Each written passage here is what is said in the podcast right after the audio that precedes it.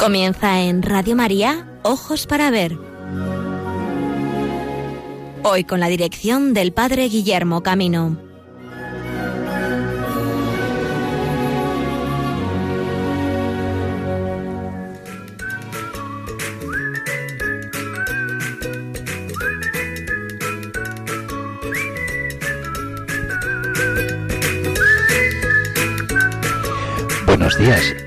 Amigos y amigas de Radio María, bienvenidos a esta nueva edición de Ojos para Ver. Un saludo desde la ciudad de Valladolid, del Padre Guillermo, quien hoy me corresponde acompañaros y dirigir este programa. Sed bienvenidos en este día 9 de febrero, que es sinónimo de decir para nosotros como comunidad cristiana el recuerdo de Santa Polonia y de San Miguel Febres Cordero. Santa Apolonia es una de esas numerosas mártires que solemos ver representadas en la serie de las santas que con frecuencia en la época barroca se representaban como aquellas nobles que Zurbarán dejó en una colección maravillosa que hoy dispersa, ¿verdad? Pero que podemos recorrer por algunos lugares de Andalucía o el Museo del Louvre, donde se conserva su representación de Santa Apolonia. Vamos a referirnos a ella y también felicitamos a los hermanos de la Salle en el día de San Miguel Febres Cordero, el primer santo ecuatoriano y un santo que murió en 1910 en Premia, pues estaba aquí en España realizando un servicio de documentación y de redacción de libros de lengua castellana. Nada más y nada menos que San Miguel Febres Cordero fue miembro de la Real Academia de la Lengua, un hombre sabio pero a la vez profundamente sencillo y cercano a los niños. Así pues, en este día 9 de febrero os invitamos a que hagamos un recorrido virtual a una de nuestras ciudades más significativas dentro del patrimonio español, más originales y sin duda con un patrimonio más diverso. Me refiero a la ciudad de Granada.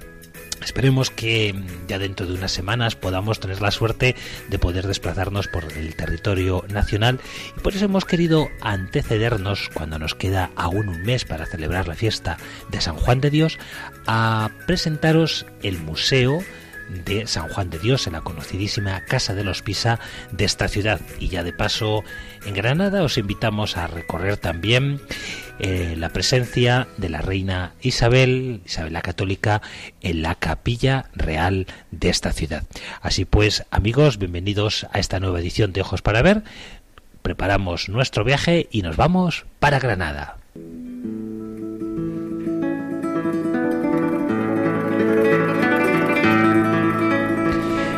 Conocida melodía de Recuerdos de la Alhambra de Tarragán nos acerca al mirador del Darro para contemplar desde este lugar singular esta bellísima ciudad.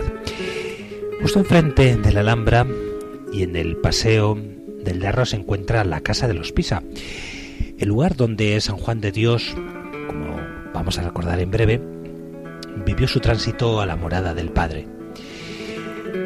Nos trasladamos a este museo archivo de la Orden Hospitalaria para conocer el legado mm, y la promoción de las artes eh, que ha realizado la Orden Hospitalaria en torno a la figura de su santo fundador. Quiero deciros que para mí es uno casi de mis deberes cumplidos el poder hoy comentar este museo que me parece uno de esos lugares donde espiritualidad y sensibilidad artística sensibilidad también por la custodia de la memoria del patrimonio de una orden se pueden visibilizar de un modo muy expreso. Agradezco a don Francisco Benavides, que es el director del Museo Archivo San Juan de Dios de Granada, que en esta mañana nos acompañe para poder departir eh, qué significa la memoria de San Juan de Dios en este lugar tan carismático y cuál ha sido, como os decía, la promoción de las artes que su figura ha suscitado de modo singular durante el siglo XVII. Sed pues bienvenidos a la ciudad de la Alhambra, Granada, que en estos días nos ha tenido un poco del alma en vilo, ¿verdad? Pero bueno, ya parece que más serenos los movimientos sísmicos han dejado paso a un momento de más calma. Vamos para Granada.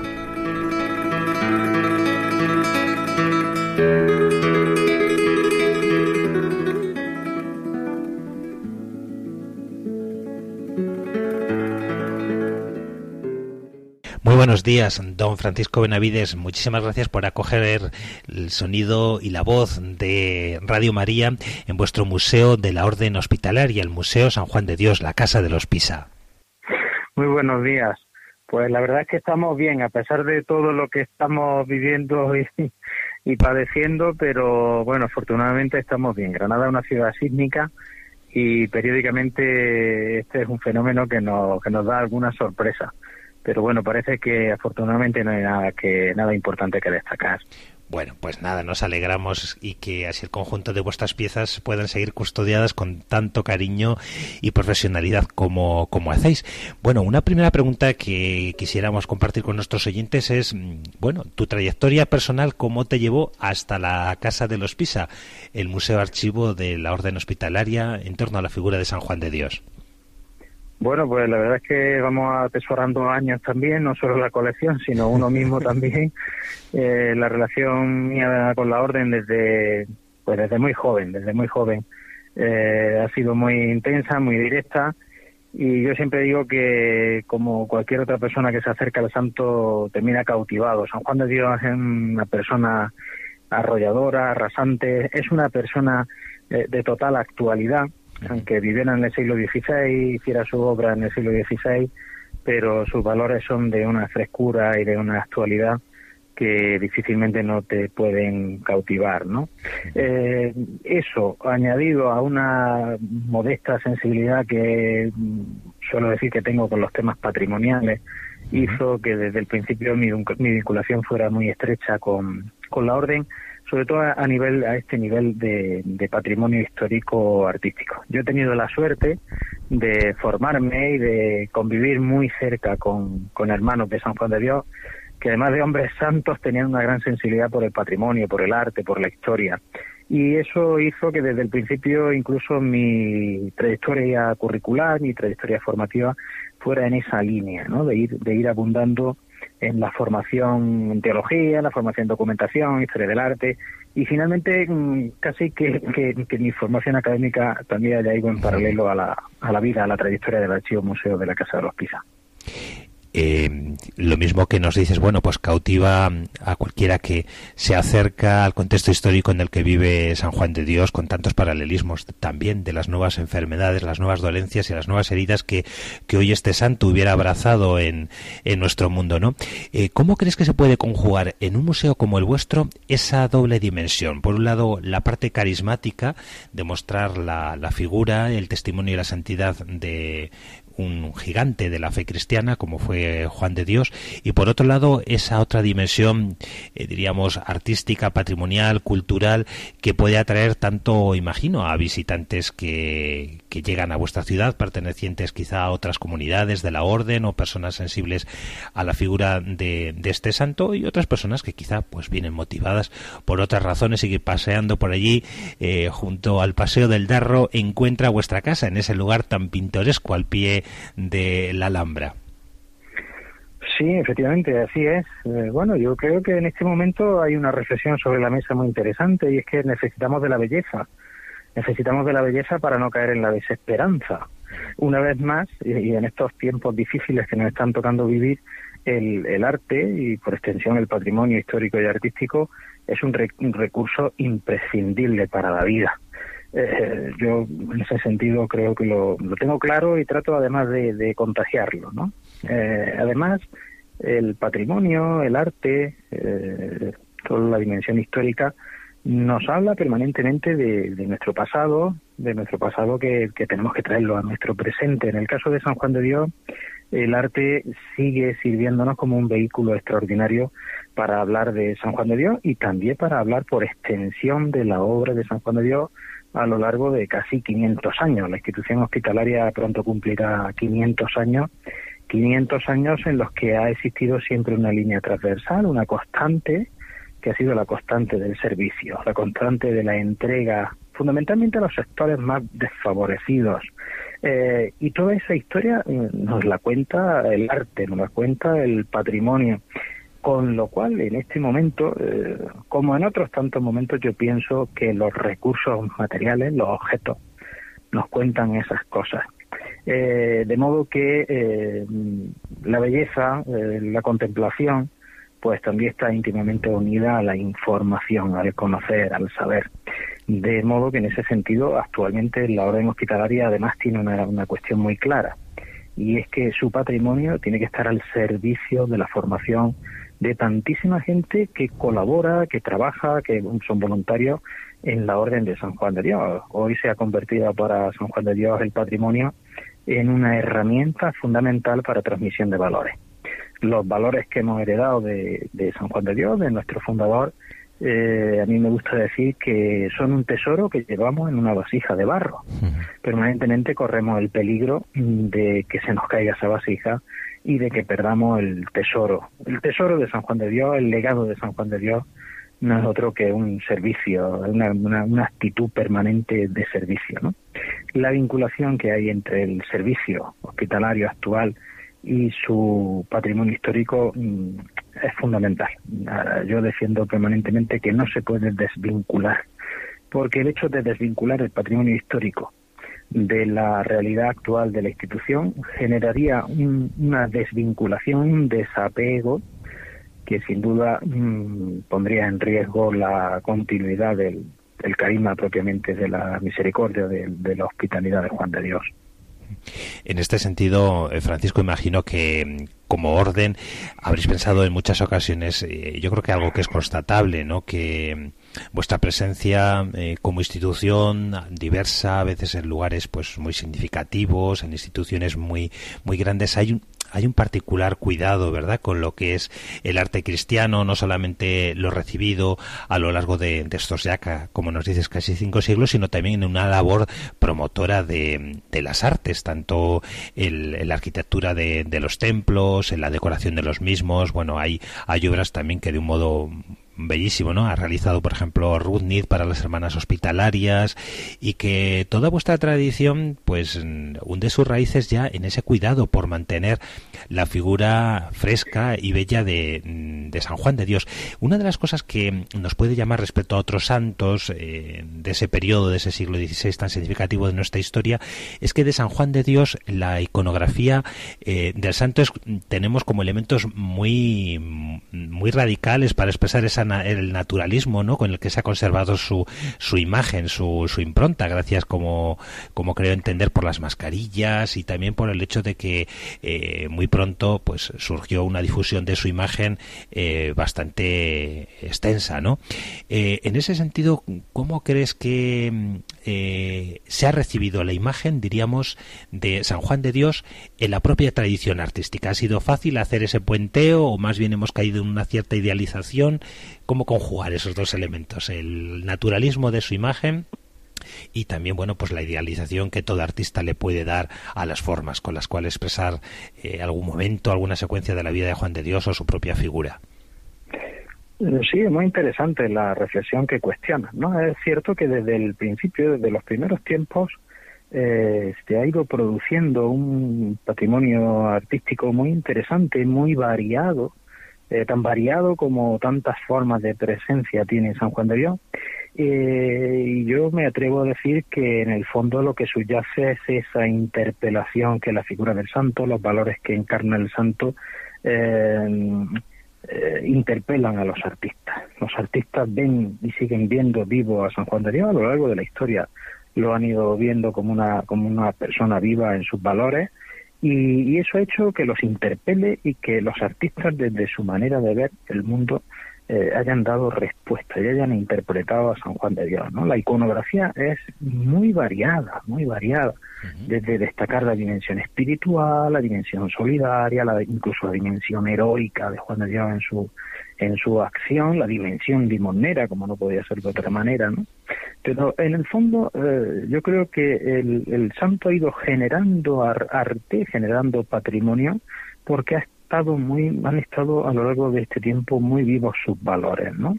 Eh, a la mente me viene el cuadro muy conocido por todos los oyentes de Sorolla, en el que un hermano de San Juan de Dios está atendiendo a los niños poliomielíticos en la playa de la Malvarrosa, ¿no? Es un cuadro fantástico, maravilloso, eh, muy muy distante a San Juan de Dios en el tiempo, pero también Sorolla se vio interpelado, interpelado por la obra que ordinariamente, cotidianamente realizaban los hermanos de San Juan de Dios en Valencia, ¿no?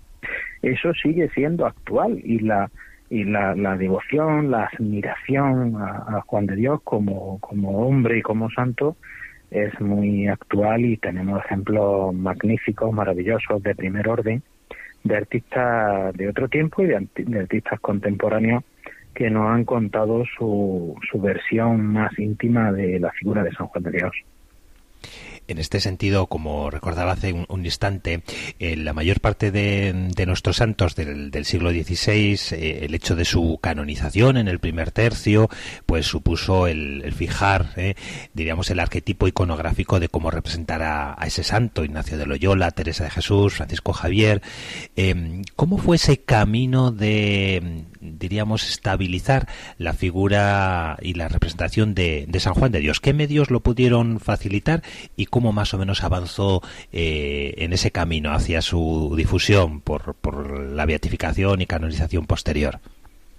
Bueno, sin duda, a lo largo de la historia del orden hospitalaria han existido muchísimos hermanos y muchos los tenemos además muy documentados eh, que tuvieron un interés especial por divulgar la figura de San Juan de Dios, por, por hacer presente y por también popularizar la figura de San Juan de Dios, con lo cual la mecánica siempre ha sido confiar, confiar en, un artista, a veces en artistas muy jóvenes que no se conocía qué trayectoria iban a poder tener y poner en sus manos todo el conocimiento para que también se enamoraran de ese San Juan de Dios, ¿no?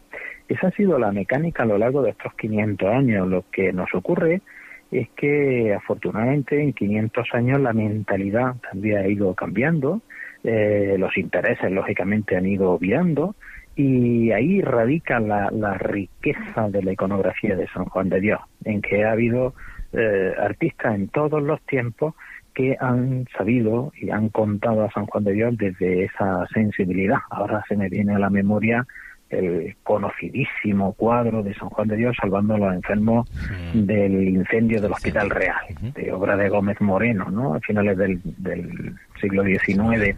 Una pintura donde subyace sobre todo los valores heroicos de San Juan de Dios. Una pintura que anteriormente al siglo XIX pues no había sido muy popular, no había sido mm, prácticamente no se había ideado, ¿no?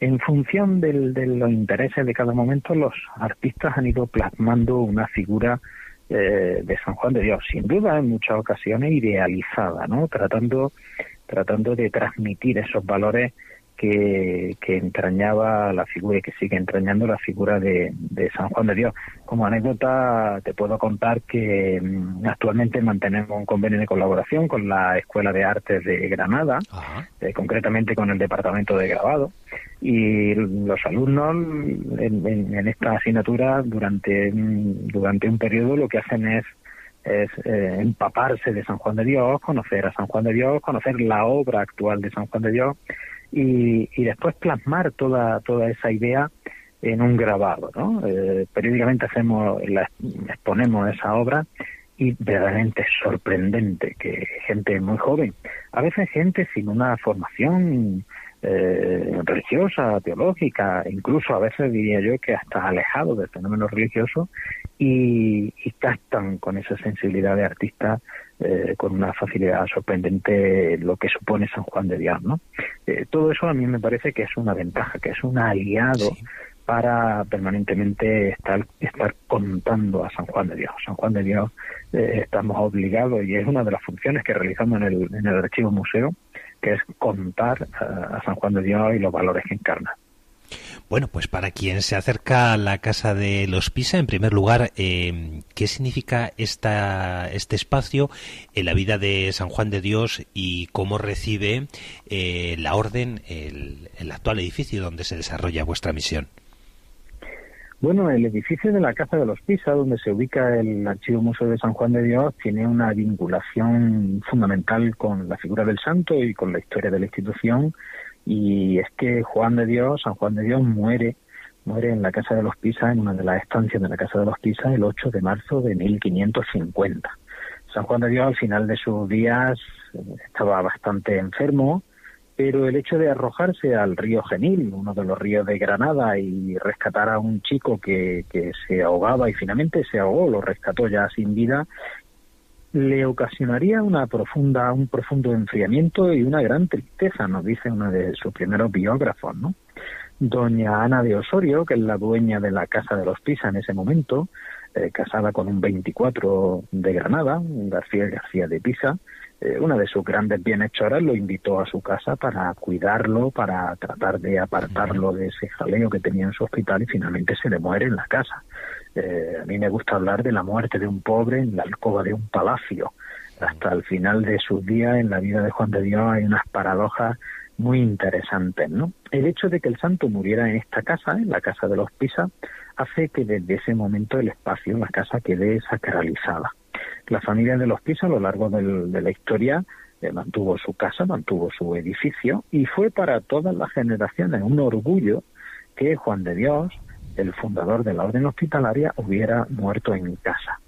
La familia de los Pisa también, también terminó su, su se finaliza su linaje, desaparece y, la familia de los Pisa va a desaparecer en un momento muy difícil, muy difícil tanto para, para la orden como para la familia, eh, eh, porque cuando muere la familia de los Pisa, cuando desaparece la familia de los Pisa, también eh, coyunturalmente, casualmente, había desaparecido la orden hospitalaria de San Juan de Dios en España propia, como fruto de los procesos desamortizadores. De modo que la casa de los Pisa en ese momento quedó huérfana.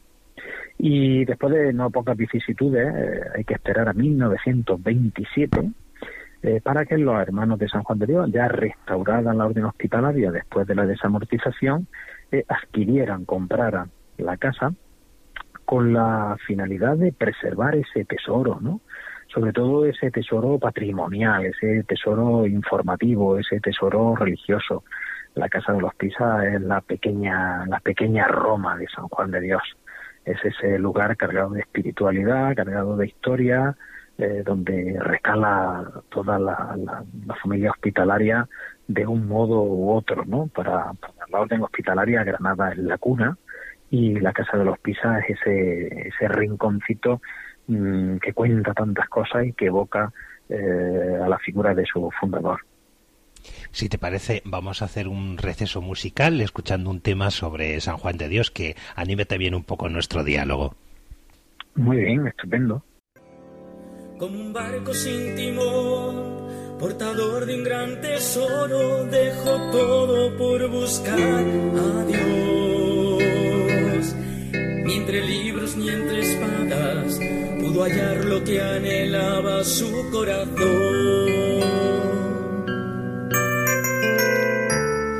Bajo la mirada atenta del que todo lo contempla, dijo sí cuando escuchó una voz. Sígueme, no temas nada, que tu cruz está engranada. Muchos te creyeron loco, Juan de Dios. Y entre los pobres repartió su humanidad los enfermos les habló de amor. Los que algo necesitaban, en su mesa se sentaban para compartir el pan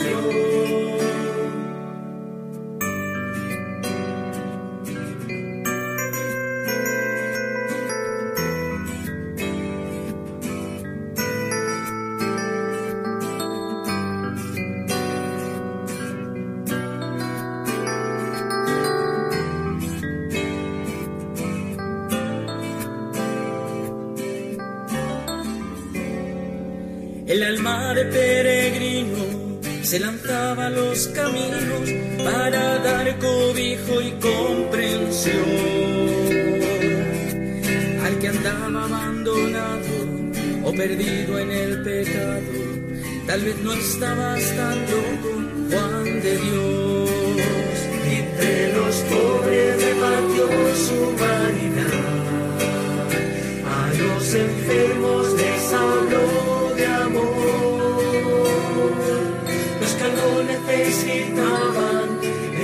se sentaban para compartir el pan y la oración. Y entre los pobres repartió su humanidad. A los enfermos les habló de amor.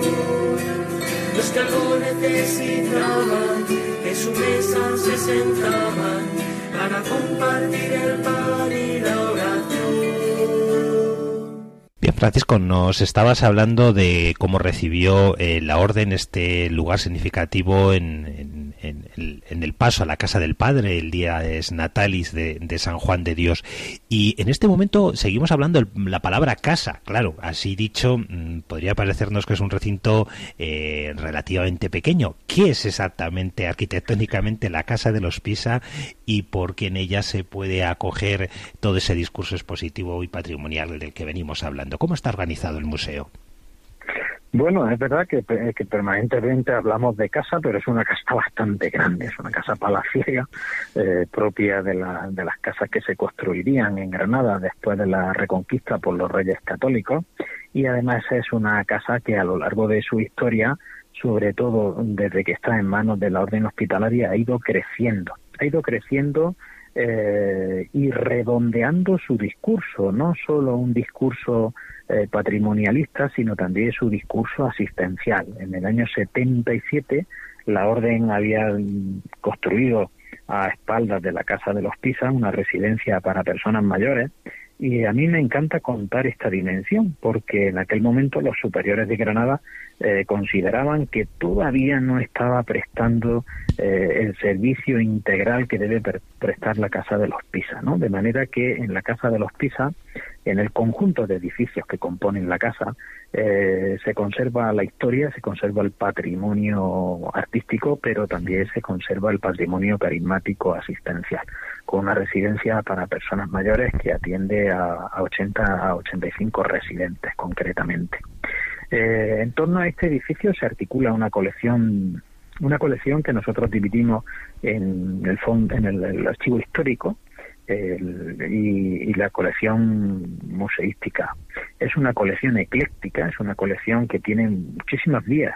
El, el museo se ha nutrido de muchas de muchas de muchas vías eh, tanto de donaciones, de, adquisiciones, de transferencias de determinados centros que en un momento dado han considerado que esas obras que poseían debían formar parte de las colecciones y actualmente estamos gestionando una colección muy importante, importante desde el punto de vista histórico y artístico y también muy muy complejo, muy complejo porque bueno, tenemos representación, diríamos, de todas las artes, ¿no? Desde pintura, escultura, orfebrería, marfiles, bordados, incluso algunos elementos científicos técnicos que a lo largo de la historia de la institución, pues también son muy interesantes para contar toda esa evolución de los, de los adelantos científicos técnicos que se han ido aplicando en la, en la propia institución.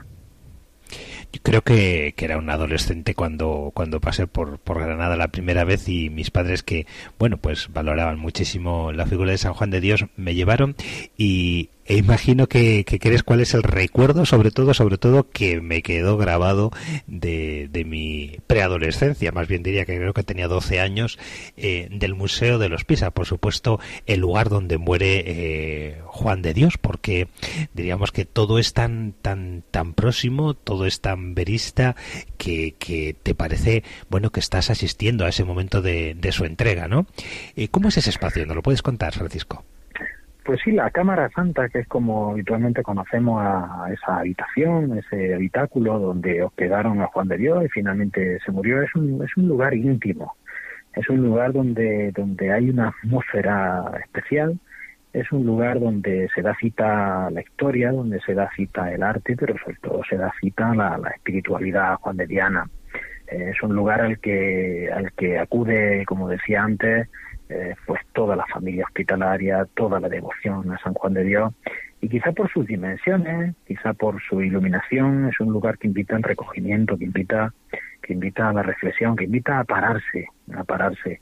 Eh, yo en ese sentido siempre digo que soy un privilegiado de encender todas las mañanas la lámpara de San Juan de Dios, una lámpara donde quemamos el aceite de sus bienhechores, eh, esa, esa, esa luz tenue que nos recuerda, que nos evoca pues las noches que pasaría Juan de Dios previo a previo a su a su paso a la, al Padre, eh, y es un lugar muy vivo, muy vivo porque hasta él acuden permanentemente eh, peregrinos de, de, todos los lugares, eh, devotos de San Juan de Dios, eh, buscando esa intimidad con el, esa intimidad con el, con el Santo. Como anécdota puedo compartir con todos los oyentes que nuestro superior provincial, después del primer confinamiento al que asistimos en torno a marzo y abril, hizo una, una visita rápida por todos los centros, tratando de interesarse por el, por el funcionamiento, por los usuarios de todos los centros, y el lugar final por el que pasó fue Granada, eh, con una parada necesaria y con una parada, eh, como digo, muy íntima, yo diría que trascendente, eh, poniendo los pies de ese, de ese Juan de Dios que aparece arrodillado con el crucifijo en la mano, recordándonos el momento de, de, su propia muerte, ¿no? Nuestro superior provincial llegaba después de un peregrinar por, por todos los centros de la provincia, eh, asumiendo pues, pues, esos malos momentos por los que estamos pasando y postrándolos ante San Juan de Dios, eh, confiándolo a su intercesión. ¿no? no hay que olvidar que Juan de Dios es el, el patrón de los, de los enfermos, el patrón de los enfermeros, el patrón de los hospitales y el patrón de los bomberos. Eh, a mí en, este, en estos tiempos aciagos que nos está tocando vivir me gusta siempre decir que, que si alguien podemos recurrir en este momento es a San Juan de Dios, desde luego desde esa dimensión espiritual y, religiosa, ¿no? Un hombre que tanto supo de, de dolor, tanto supo de vulnerabilidad, aunque afortunadamente no le tocó vivir en un periodo de epidemia, pero que, que, palpó el sufrimiento, que vivió el sufrimiento y acompañó el sufrimiento. ¿no? La, la, Cámara Santa, eh, fundamentalmente, a mí me gusta decir que es ese, ese lugar profundamente juanderiano y que mantiene esa atmósfera. ¿no? Eh, curiosamente es un lugar donde se ha cultivado la devoción a San Juan de Dios desde el mismo día de su muerte la casa de los Pisa ha tenido, ha pasado por vicisitudes muy complejas y, curiosamente siempre se ha mantenido viva la devoción a San Juan de Dios y se ha respetado ese lugar como un lugar santo. Para Granada, eh, la Cámara Santa es un, es un, es un icono de la espiritualidad, ¿no? Qué bonito.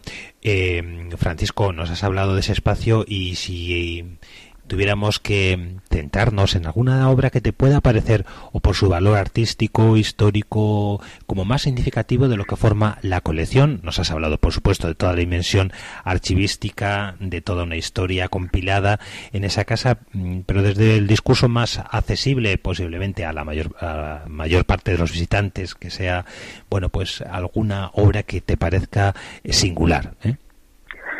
Eh, bueno, esta es una pregunta que siempre muy subjetiva, ¿verdad? siempre me resulta muy difícil, pero voy a explicar por qué.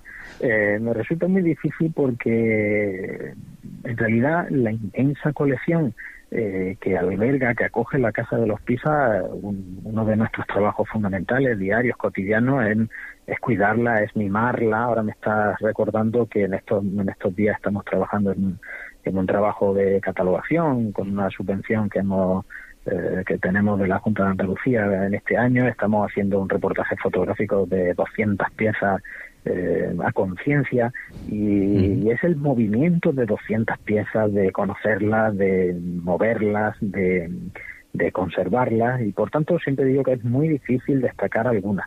Eh, esto diríamos que es como los hijos, ¿no? Es muy difícil decantarse por uno o por otro. No obstante, pues mm, hay que responder a tu pregunta. Hay nombres eh, propios en esa colección, ¿verdad? sí, sí, yo, yo me quedaría, pues, mm, puesto a destacar, pues me quedaría con el óleo sobre lienzo de, de Alonso Cano que representa la muerte de San Juan de Dios. Es un cuadro, es un cuadro enigmático, es un cuadro enigmático que hoy sigue sorprendiéndonos. Eh, yo siempre que me pongo delante de él y tengo una vinculación con él afectiva muy muy muy larga desde muy largo eh, pero siempre que me pongo frente a él digo lo difícil que tuvo que ser para Alonso Cano el gran pintor barroco eh, trasladar la espiritualidad de Juan de Dios a un lienzo eh, pintar la muerte de un hombre tiene que ser muy difícil para que para que nos interpele no es un cuadro como digo enigmático en el que aparece Juan de Dios de rodillas eh, con el crucifijo en la mano, en ese momento de tránsito, en ese momento de paso de la vida a la muerte, con el catre, con el catre eh, a su espalda eh, y con dos ángeles, dos ángeles que, que, claro, nos hablan también del barroco, pero dos ángeles cargados de emoción, un ángel que, que sobrevuela, revolotea en torno al santo, imponiéndole el lucero de la santidad, pero hay otro ángel que reposa sobre la cama del santo y que porta sus dos principales, sus dos íntimos atributos, eh, la capacha y el bastón. Y este ángel, en contraposición al otro, está triste, eh, está con una cara de enfado, se está negando a la muerte humana de Juan de Dios. Sin embargo, la dimensión vertical, la dimensión trascendente, está representada por ese ángel con cara de felicidad, eh, etéreo, que vuela, que, que, se suspende eh, y que está imponiendo ese lucero de la santidad. Eh, Alonso Cano fue un genio a la hora de trasladarnos esta, esta imagen. En el fondo no nos está trasladando la muerte de una persona, nos está trasladando el paso de la, del, del, mundo a la dimensión celestial de, de, de, ese Juan de Dios que aceptó, que, que buscó primero y que aceptó la voluntad de, de Dios sobre su figura. Y además, esa imagen que representa de un hombre de rodillas también tiene una dimensión mm, relacionada íntimamente con el servicio. Cuando Dios es la persona por antonomasia que entiende el concepto del servicio, de servir a los demás. Cuando Dios pasó su vida de rodillas ante el otro, inclinándose ante el otro, como mejor se puede dibujar, como mejor se puede contar gráficamente el servicio, es inclinándose ante el otro. En este momento en el que tanto y en la orden hospitalaria muchísimo se habla y se reivindica la humanización del cuidado, la humanización de la asistencia, es fundamental que recuperemos ese gesto de inclinarnos ante el otro, ante ese que lo está pasando mal, que está desesperado, que se encuentra débil, que es vulnerable, en contraposición a otra imagen en la que aparezcamos altivos, arrogantes, llenos de salud. Por tanto, como digo, este óleo sobre lienzo de Alonso Cano, eh, que representa la muerte de San Juan de Dios y que se expone precisamente en el lugar donde muere Juan de Dios, a mí me parece que es una obra eh, extraordinaria, está magníficamente ejecutada, pero sobre todo tiene una carga emocional y tiene una carga informativa extraordinaria. Yo en alguna ocasión, eh, no sé qué te parece esta idea que te voy a comentar, le, eh, invitando a mis alumnos a, hacer comparación en la composición de algunos lienzos, suelo contraponer eh, esta obra con algún tránsito de San José, para que vean dos modos de representar en el, en el de la cultura barroca el paso a la casa del padre, destacando esos elementos comunes, contrarrestando efectivamente en el posicionamiento de un santo, de otro, sus atributos, la memoria de su vida, sus actitudes fundamentales, ¿no? Bueno, pero qué bonito ciertamente es lo que nos, nos ha recordado, que cada uno muere como es, ¿no? Y que cada uno muere como un epílogo de todo lo que es su existencia y que la, la muerte de, de Juan de Dios solo podía ser efectivamente un estar a los pies como de los demás, arrodillado como el que sirve, ¿verdad? Pues Francisco, eh, muchísimas gracias. Yo mm, te invitaría a que en esta parte final de nuestra entrevista pues pudieras contar a nuestros oyentes eh, una eh, una institución como la vuestra, cargada de historia, pero también abierta a lo que es el discurso expositivo de, este momento y a la función social del museo, pues tenéis diversas actividades, de, no solamente la exposición de la colección permanente, sino algunas actividades concretas a lo largo del año. Es verdad que llevamos ahora ya prácticamente un año donde este tipo de actividades se hacen más complejas, pero para empezar, bueno, felicitaros porque podéis eh, estar abiertos y siguiendo ofreciendo este servicio. Eh, ¿Qué nos destacarías de lo que es un poco la gestión? Eh, a lo largo de un año de, del museo? O sea, ¿cuál es vuestra actividad, además de la custodia, salvaguarda, difusión, eh, para que sean muchas las personas que puedan conocer a través de la web, de vuestro servicio de, de, acompañamiento a los visitantes? Eh, ¿cómo, ¿Cómo realizáis esta acogida? Sí, efectivamente, en este en este momento que vivimos todo se ha, se ha detenido un poco, pero a mí también me gusta decir que el trabajo interno no ha cesado, todo lo contrario, ¿no? Eh, nosotros nuestra nuestra actividad es bastante compleja, bastante amplia, ¿no? Desde la atención a nuestros investigadores y a los estudiosos de, de, del mundo muy muy amplio, no solo de la figura de San Juan de Dios, sino de todo el sector sanitario. Eh, no es difícil entender que en estos momentos estamos respondiendo a muchísimas consultas de investigadores que, tratan de, averiguar el pasado de nuestra institución y su relación con la epidemia y con las pandemias, que, como no puede ser de otra manera, sido una constante a lo largo de, de 500 años. ¿no? Luego, lo que es la dimensión del, museo, mm, pues bueno, casi que, que, tenemos una actividad permanente a lo largo del año. Comenzamos siempre con, con nuestro tradicional Belén, un Belén que lo que lo realiza siempre algún hermano de San Juan de Dios. La tradición belenística de la orden también es extraordinaria. Eh, por supuesto, llegamos después de pasar Navidad, nosotros decimos que todo lo vivimos antes de que, de que ocurra, ¿no? A la festividad de San Juan de Dios, la cantidad de actividades que se, que se organizan en torno al 8 de marzo en, Granada es muy, muy amplia, eh, siempre con una jornada de puertas abiertas en la Casa de los Pisa eh, que cumple ya con una tradición. Desde tiempo inmemorial ha sido costumbre, principalmente en Granada, acudir a hacer esa, esa visita esa visita de respeto a, Juan de Dios, eh, bueno, manteniendo la tradición de tantísimas familias granadinas.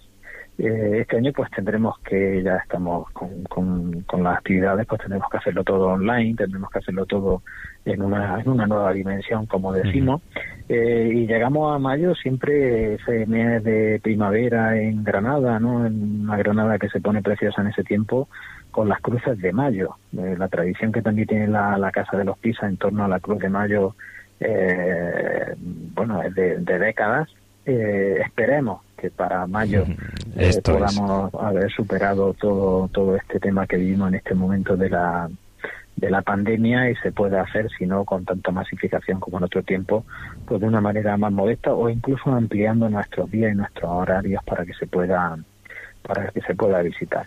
Eh, nosotros tenemos también una actividad permanente de, visita a la ciudad de Granada, a la Granada de San Juan de Dios, con grupos organizados, con una ruta que recorre los lugares más simbólicos de la ciudad de Granada, que están íntimamente vinculados con la vida del santo, como el Hospital Real, la Cuesta de Comer, en la calle Lucena con su primer hospital, la Plaza de Lirrambla, eh, ya digo, alrededor de 25 enclaves que están muy vivos en Granada, que cuentan la, la biografía de San Juan de Dios.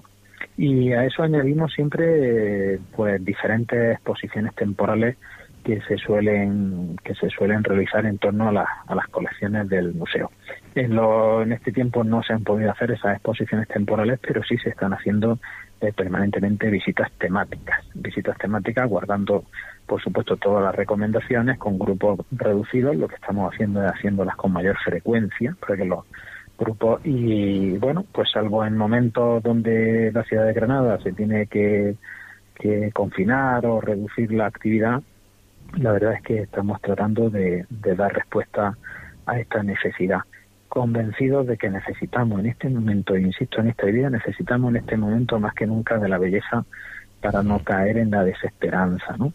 Todo esto, mm, pues bueno, necesariamente lleva un trabajo interno, un trabajo de, eh, en el día a día y por supuesto mm, desempeñamos una función que a veces no es del todo muy conocida pero es la de la formación eh, institucional de todos los colaboradores colaboradores de la orden eh, en todo eso esa dimensión carismática esa dimensión identitaria de la de la orden hospitalaria no en torno a esas actividades eh, pues podemos decir que, que ocupamos que ocupamos todo el año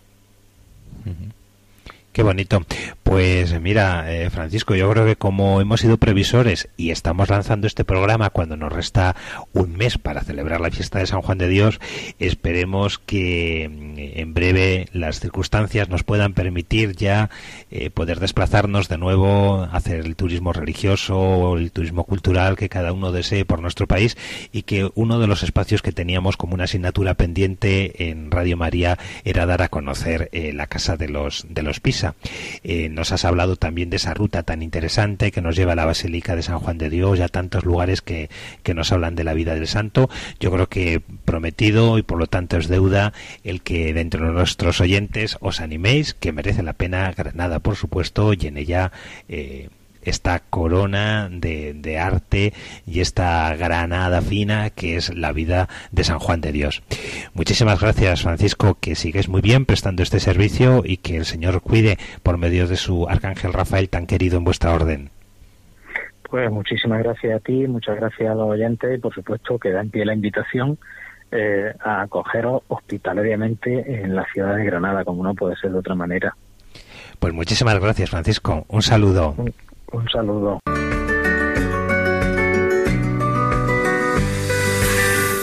Y bien amigos, nos restan escasos 10 minutos de programa cuando son el territorio peninsular, la 1 y 16, las 12 y 16 del mediodía en el territorio insular canario. Estamos en Radio María, Ojos para Ver.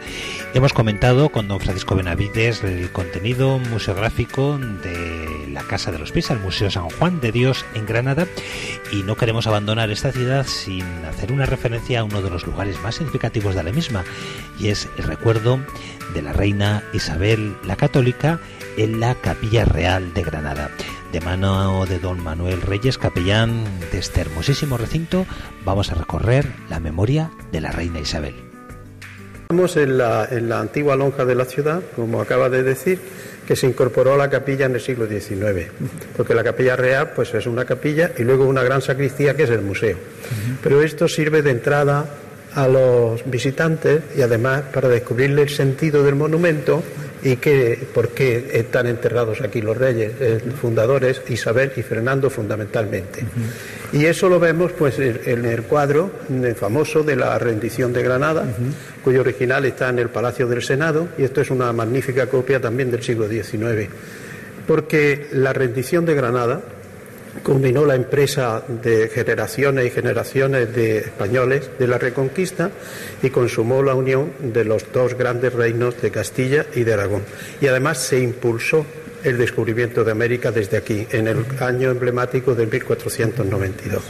Otros elementos importantes que hay aquí es la, la figuración que hay mediante fotos buenas de los, de los que están enterrados en la capilla y que son elementos que al visitante le resulta difícil ver por su situación. Entonces están los retratos de Felipe y de Juana en este, este sitio. Tanto el, retrato de, de, las estatuas yacentes del mausoleo como otros que están en un altar lateral, que podremos ver seguramente a continuación. Mientras que en este lado pues están los de Fernando e Isabel. También del mausoleo y en este caso de unas esculturas que están en el museo. Y el cuarto elemento que le da sentido a este ámbito es esta, estas pinturas murales que nos recuerdan el carácter civil de, de este ámbito. Y son pinturas murales que eh, son del siglo XVI. En concreto, este ámbito se hizo en el 1518 y eh, las pinturas son, cuando esto ya estuvo terminado, antes de 1523. ¿Por qué se sabe eso? Porque representan el escudo de la monarquía de Carlos V, pero antes de ser coronado emperador, porque el águila no es bicéfala, mientras Ajá. que sin embargo están toda la representación de los reinos que componían el inmenso dominio europeo de, la dinastía. Entonces está Castilla y León, está Aragón eh, y está con Sicilia, con Nápoles, con Córcega, Luego están los reinos que vinieron de la Casa de Austria y de la Casa de Borgoña. Pues el Tirol, está Austria propiamente dicha, está el Ducado de Borgoña, está Flandes. En fin, la gran representación de lo que significó la España del siglo XVI. Pues vamos, si le parece, a ver los, en fin, el mausoleo desde arriba, que se ve muy bien, y nos va explicando la razón por la que los reyes católicos están aquí, justamente. ¿Cómo es la historia que explica que los reyes católicos estén eh, enterrados ahí abajo? Los, reyes católicos tomaron la decisión de enterrarse en Granada eh, alrededor del año 1504. La reina enfermó en esa primavera y entonces se refugió en Medina del Campo, pasó allí todo el verano y el, 12, el 13 de septiembre de 1504 eh, firmó la carta de fundacional de una capilla en Granada donde ella pudiese recibir en, en su sepultura. El 12 de octubre un mes después, pues hizo testamento donde reiteró ese, ese mandato y además señalaba que como naturalmente la capilla no iba a estar hecha todavía, pues que entonces se enterrase mientras se hacía en el convento de San Francisco de la Alhambra. Allí todavía se conserva el sitio donde estuvo Donde está hoy día el Parador, ¿no? el Parador Nacional de Turismo, sí. Eh, de hecho, murió el 26 de noviembre, o sea que estamos hablando de unos meses, una cosa así. Entonces, la- el, el querer enterrarse, como he explicado antes, yo creo que es una señal de lo que significó Granada para ellos. Y pero esa herencia la tomaría luego después su nieto Carlos V, el que quiso hacer de la capilla el enterramiento no solo de sus abuelos y de sus padres, sino de la dinastía. Y eh, aunque ese, ese- eso ya se cortó con Felipe II, al hacer el Escorial, pues entonces esto quedó ya donde estaba.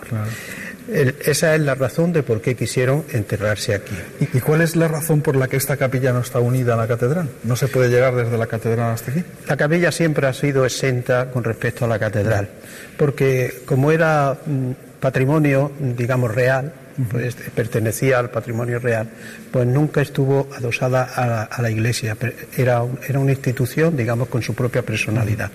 De hecho, la puerta principal da a la catedral, pero es porque la catedral se construyó posteriormente a la capilla. O sea, la capilla se hace entre 1506 y 1517, mientras que la catedral se comenzó después del año 1520. Esa es la razón. Con posterioridad hubo que abrir entonces nuevas puertas, una que da a la iglesia del Sacrario y otra que es la que da a la calle, que es la entrada habitual. De ¿Le manera parece que demos un paseo entre el mausoleo y hablemos un poco de la historia de Juana la Loca y Felipe el Hermoso? con mucho gusto.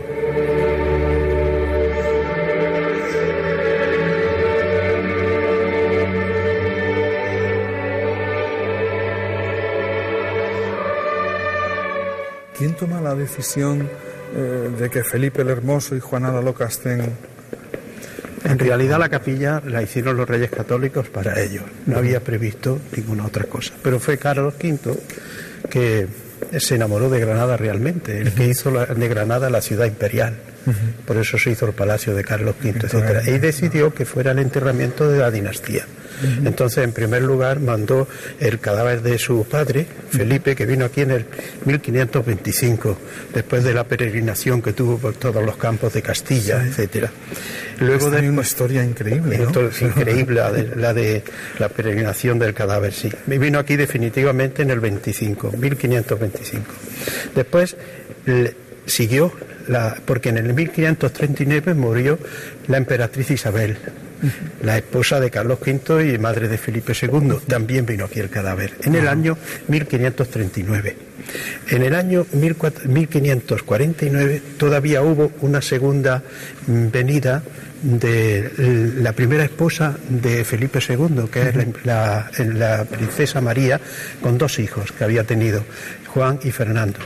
Pero todos esos enterramientos culminaron con el cadáver de Juana, que murió en el 1555. Juana vivió 50 años más que su marido, allí recluida en Tordesillas. Vino en el 55, pero a los pocos años... A pesar en- de que enloqueció de amor, ¿no? de- Según nos contaba la película. Exactamente, exactamente, sí. Orduña, vamos. Sí, y en el año 1574 fue Felipe II el que retiró el cadáver de su, de su madre, eh, el cadáver de, de su primera esposa y de sus y de sus dos primeros hijos y se los llevó al Escorial porque había hecho el Escorial y Para quiso eso. que aquello fuera el enterramiento de la dinastía. De manera que eh, primero es los reyes católicos para ellos, luego Carlos con la idea de que sea el enterramiento de la dinastía y Felipe termina con ese proyecto. Sí. Pero realmente lo que le da sentido a la capilla eh, son los reyes católicos, realmente, y singularmente Isabel.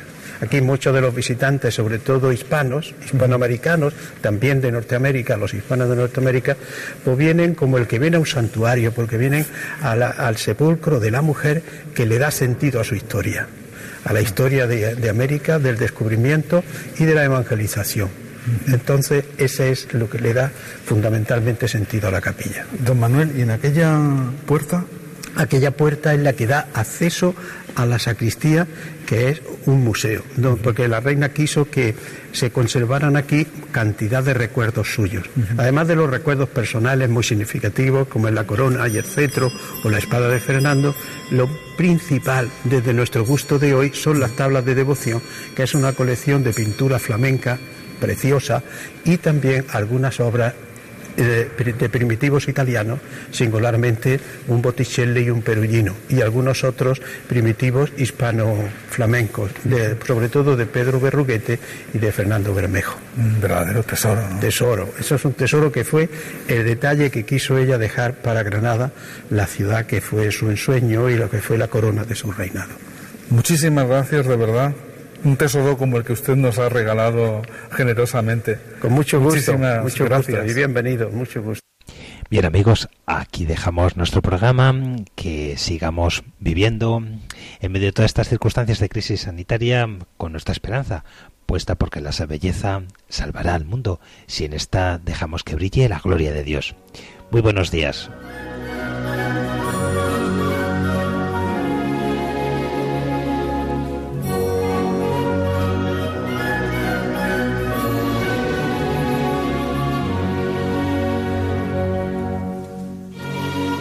Así finaliza en Radio María, Ojos para Ver. Hoy con la dirección del Padre Guillermo Camino.